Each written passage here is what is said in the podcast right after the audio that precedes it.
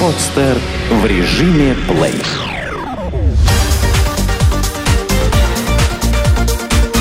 Банк.ру. Информационный дайджест. Как банк проверяет заемщика? Клиентов даже у самых небольших банков всегда хватает, и на доскональной проверке каждого заемщика просто нет времени. Поэтому часто банкиры из минимума информации пытаются сделать максимум выводов. Первым делом сотрудник банка запросит вашу кредитную историю. Проверит, как вы оплачивали прошлые кредиты, есть ли у вас сейчас непогашенные займы. Бывают заемщики, у которых кредитной истории до сих пор нет. В этих случаях банкиры могут попросить принести квитанции об оплате коммунальных платежей. Но чаще всего сотрудники кредитных организаций просто уделяют больше внимания другим аспектам проверки. Через интернет сотрудник банка обязательно наведет справки о компании, в которой трудится претендент на кредит, посмотрит уровень качества официального сайта, проверит, совпадают ли указанные телефоны на сайте и в анкете заемщика. Возможно, банкир сделает пару звонков в компанию. Один, например, в бухгалтерию, чтобы проверить уровень зарплаты, а другой – начальнику, чтобы узнать некие детали о вашем опыте и способностях. Да и просто, пообщавшись с секретарем, в банке уже сделают выводы о работе компании. Особенно тщательно банкиры проверяют небольшие фирмы. В них часто сотрудники договариваются друг с другом и заранее знают, что отвечать, если позвонят из банка. Поэтому банкирам приходится перевоплощаться в коллекторов, страховых агентов, налоговиков, чтобы только выудить больше информации о кредитных просителях.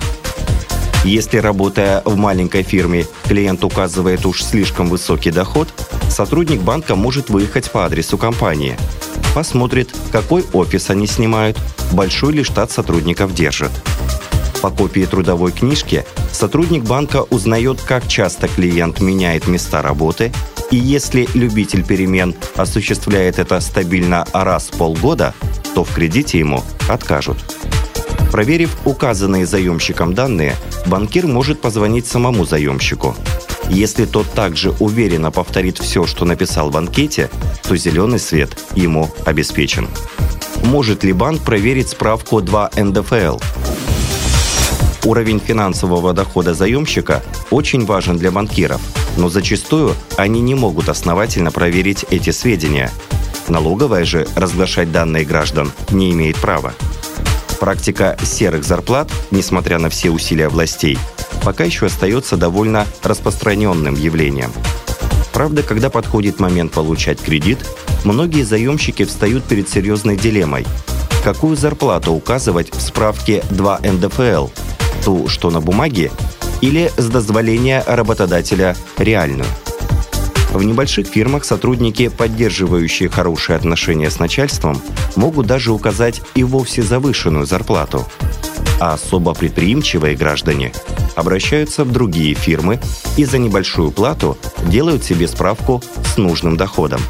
Банкиры о всех этих махинациях знают, поэтому всегда стараются тщательно проверять документы заемщиков. Вот только арсенал проверок не богат.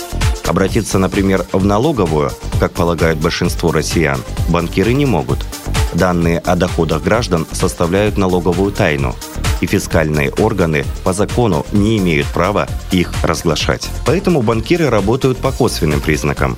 Например, для начала собирают во всемирной паутине данные о фирме, дате ее появления на рынке, успешности, и затем сравнивают эти сведения со средними цифрами зарплат по отрасли в общем и заработком претендента на кредит в частности. Если будет явное несоответствие, то в кредите откажут. Госбанки, кстати, относятся более требовательно к документам, подтверждающих доходы, и даже могут попросить принести справку 2 НДФЛ с отметкой налоговой инспекции. Или, как делятся на форумах работники бухгалтерии, запрашивают копии ведомостей начисления зарплат сотруднику и отчеты в пенсионный фонд. Коммерческие банки позволяют себе только звонок в бухгалтерию фирмы претендента на кредит – с тем, чтобы уточнить, работает ли там данный гражданин или нет. Что заемщики утаивают от банкиров? Некоторые заемщики в попытках получить кредит готовы не только утаивать негативную информацию о себе, но и сообщать неверные сведения. Вот только банки знают об этих проделках граждан и всегда пресекают их. Одна из самых невинных уловок граждан, пытающихся получить кредит, заключается в уровне расходов. Многие заемщики, заполняя анкету, пытаются искусственно их занизить, чтобы показать, что денег на обслуживание кредита точно хватит. Но банкиры осведомлены о средних тратах гражданина в крупных городах страны. И при расчетах сведения заемщика все равно скорректируют. А уже отталкиваясь от них, банк решит, выдавать кредит или нет. Фактически нарушают закон граждане, которые предоставляют в банк фиктивные документы об уровне доходов. Все банки стараются проверять справки 2 НДФЛ. Однако зачастую возможности кредитной организации ограничены косвенными данными. Впрочем, в отдельных случаях банкирам даже не придется проводить проверки, особенно когда не имеющий еще опыта работы и стажа вчерашний студент указывает в анкете, что он руководитель компании с высокой зарплатой – Таким, недолго думая, отказывают. Некоторые заемщики при обращении за кредитом утаивают от банкиров тот факт, что они уже имеют займы в других банках. По идее, все это легко и быстро проверяется по кредитной истории. Но иногда сокрытие данных сходит заемщику с рук. Все дело в слишком большом количестве кредитных бюро в России. Их около 30. Банки же зачастую сотрудничают только с двумя-тремя самыми крупными бюро. В результате часть кредитной истории заемщика может храниться в одном бюро, часть в другом. И если банк не работает с бюро, в котором лежит информация о заемщике, он ее и не узнает. В теории банк может через центральный каталог кредитных историй выйти на стороннее бюро и за вознаграждение получить информацию о клиенте. Но ради одного заемщика проводить эти длительные процедуры никто не будет. В кризисное время изобретательность заемщиков лишь усилилась. Так некоторые банки зафиксировали у себя случаи поддельных справок об увольнении. Клиенты пытались таким образом получить реструктуризацию по кредиту или отсрочку платежа. Появившиеся в больших количествах ипотечные должники, чтобы у них не отобрали квартиру, прописывали в нее несовершеннолетних детей. В этом случае суд, скорее всего, не даст банкирам выселить семью и продать жилплощадь. Кто-то в отместку банку затевал незаконную перепланировку жилья, только ради того, чтобы у банка возникли трудности с продажей такой квартиры. На этом фоне опрос россиян, проведенный Национальным агентством финансовых исследований несколько лет назад, в принципе не удивляет – Тогда 15% респондентов или каждый шестой согласились с мнением, что взять кредит и не вернуть его – это не преступление. В качестве мотивации своего ответа большинство граждан заявили, что банки сами обманывают клиентов, скрывая реальную стоимость кредита. Как банк проверяет целевой кредит? Целевые кредиты отличаются прежде всего своими льготными условиями. Ниже процентная ставка, выше срок заимствования – Подобные займы можно потратить только на строго оговоренные цели. И чтобы у клиента не возникло соблазна немного сбиться с курса, банкиры регулярно проверяют, на что и как он тратит деньги.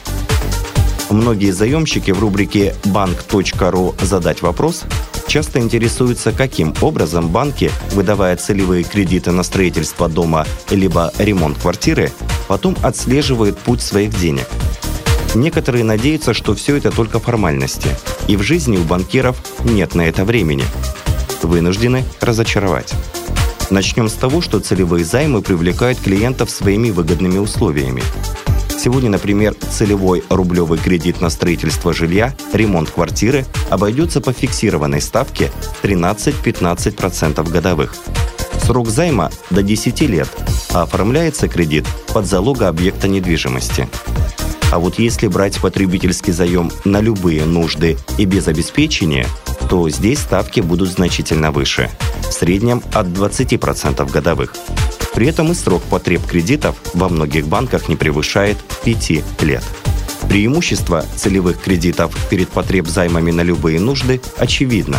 Но взамен заемщик приносит больше справок и документов, а также обязуется направить полученные деньги на оговоренные цели – Если заемщик берет кредит на ремонт жилья, то он должен предоставить банк смету всех своих предстоящих расходов.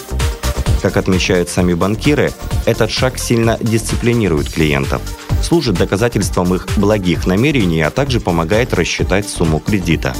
Если заемщик будет для ремонта нанимать фирму, то банк проверяет, действительно ли данная компания занимается строительными работами. Многие банки советуют заемщикам закупать материалы в определенных магазинах или работать со списком утвержденных фирм. Также сотрудник банка может выехать по адресу квартиры и проверить, как продвигается ремонт.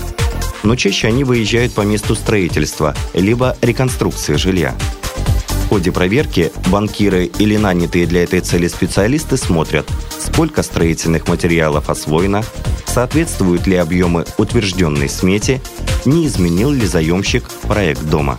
Часто в этих случаях банкиры выделяют деньги поэтапно и лишь после того, как заемщик отчитается об уже освоенных деньгах с приложением квитанций, чеков, накладных, актов выполненных работ. Если проверка выявила, что заемщик направил полученные деньги не на ремонт, а, к примеру, на покупку автомобиля, кредитная организация вправе в одностороннем порядке разорвать договор и попросить заемщика досрочно вернуть кредит. Сделано на podster.ru Скачать другие выпуски подкаста вы можете на podster.ru